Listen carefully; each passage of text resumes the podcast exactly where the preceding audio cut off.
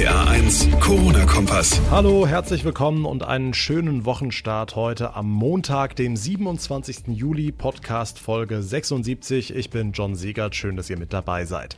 Seit dem Wochenende wird an vielen deutschen Flughäfen fleißig getestet. Wer aus dem Sommerurlaub zurückkommt, kann sich direkt am Airport auf das Coronavirus checken lassen. Das Ganze freiwillig und kostenlos, aber genau das ist ein Problem für viele Kritiker. Sie fordern, Corona-Tests sollten für alle Urlauber zur Pflicht werden und Bundesgesundheitsminister Jens Spahn will diese Pflicht jetzt einführen. Das Top-Thema heute, gleich mehr dazu. Außerdem heute ein denkwürdiger Tag, sage ich mal, denn vor genau sechs Monaten ging es los hier in Deutschland mit Corona. Wir schauen nochmal ausführlich zurück und in eigener Sache wollen wir mit euch in einer der nächsten Ausgaben mal über die andere Seite von Corona sprechen. Da gibt es sehr viele emotionale Geschichten zu erzählen, die allesamt nichts mit Wirtschaft oder Finanzen zu tun haben und da würden wir gerne euch zu Wort kommen lassen. Auch dazu gleich mehr, jetzt aber erstmal das Wichtigste vom heutigen Tag.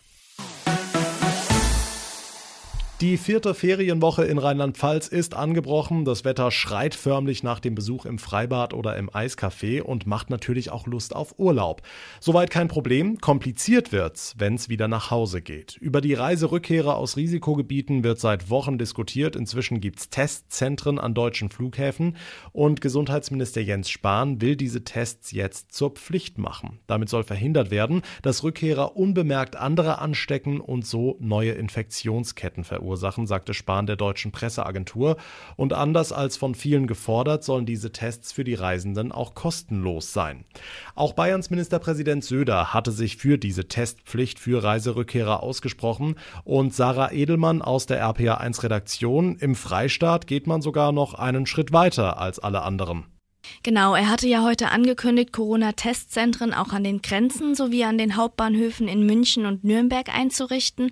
Ein großer Kritikpunkt in der ganzen Diskussion war ja, dass eben auch tausende Menschen in den Sommerurlaub fahren, auch in Risikogebiete und damit gar nicht an einem Flughafen vorbeikommen. Die Tests an den Grenzen und den Bahnhöfen sollen laut Söder erstmal freiwillig bleiben. Am Flughafen müssten diese Tests aber unbedingt und so schnell wie möglich zur Pflicht werden, sagt er. Meine Sorge ist nicht, dass es ein Ischgl gibt, ein großes Ischgl, sondern meine Sorge ist, dass es viele Mini-Ischgls geben wird. Das ist keine Panikmache, das ist keine Angstmache, sondern im Gegenteil, die Gefahr ist relativ hoch, wenn wir ansehen, wie bereits in Spanien die Situation ist, auch in anderen Urlaubsgebieten. Wir waren in Bayern einmal betroffen von einer Urlaubszeit den Faschingsferien. Ich hoffe nicht, dass das wiederkommt. Also versuchen uns maximal darauf vorzubereiten. Unterstützung bekommt Söder von der Ministerpräsidentin von Mecklenburg-Vorpommern, Manuela Schwesig. Auch sie fordert in einem Interview verpflichtende Tests an Flughäfen. Jeder solle sich überlegen, ob eine Reise ins Ausland wirklich notwendig sei. Hm, am größten deutschen Flughafen in Frankfurt wird es aber noch dauern, bis die Corona-Tests überhaupt angeboten werden. Denn Sarah, da ist immer noch unklar, wer die Maßnahme am Ende bezahlt, ne? Ja, der Flughafenbetreiber Fraport sagt, hier ist noch einiges ungeklärt, deswegen befinde man sich in enger Abstimmung mit den Behörden.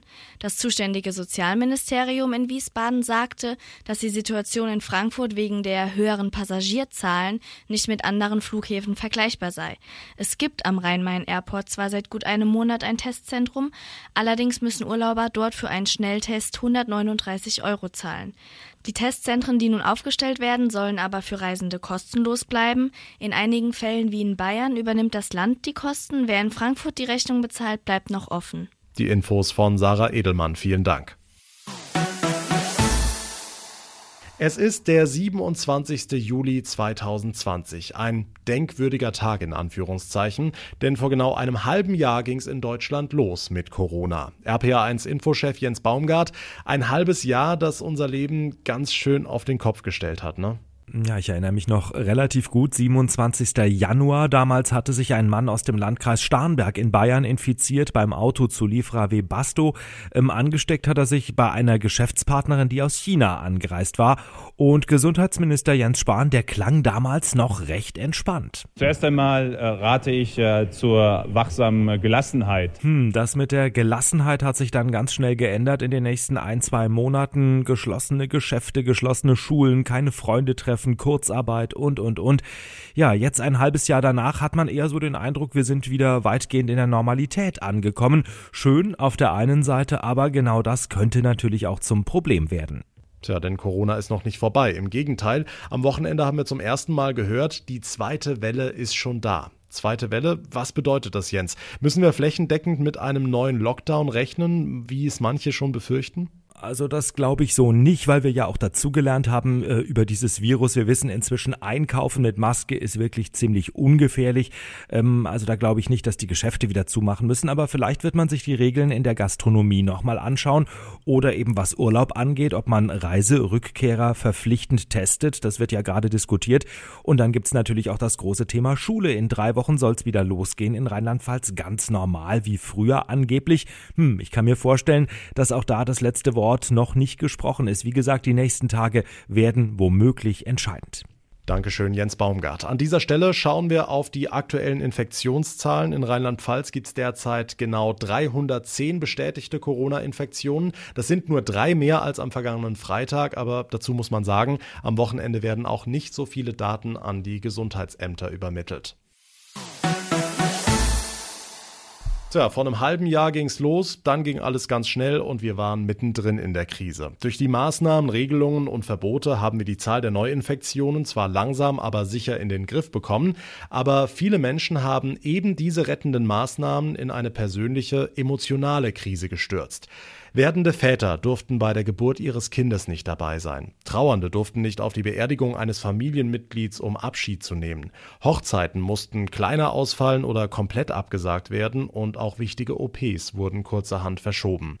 Für unseren RPA1 Corona-Kompass planen wir deshalb eine ganz spezielle Podcast-Folge, in der wir genau diese, eure zum Teil sehr bewegenden Stories erzählen wollen. Was habt ihr erlebt? Inwiefern wart ihr betroffen? Ruft uns an im Studio jederzeit unter 0800 die 8 dreimal die 62 oder schreibt mir eure Story an RPA1 John bei Facebook, John Schneegert bei Instagram oder eine Mail ins Studio über rpa1.de. Damit komme ich zum Ende der heutigen Ausgabe. Wenn euch der Podcast gefällt, dann würde ich mich über einen weiteren Follower freuen bei Spotify oder bei iTunes und wir hören uns dann in der nächsten Ausgabe wieder. Bis dahin eine gute Zeit und vor allem bleibt gesund. Der RPA 1 Corona-Kompass.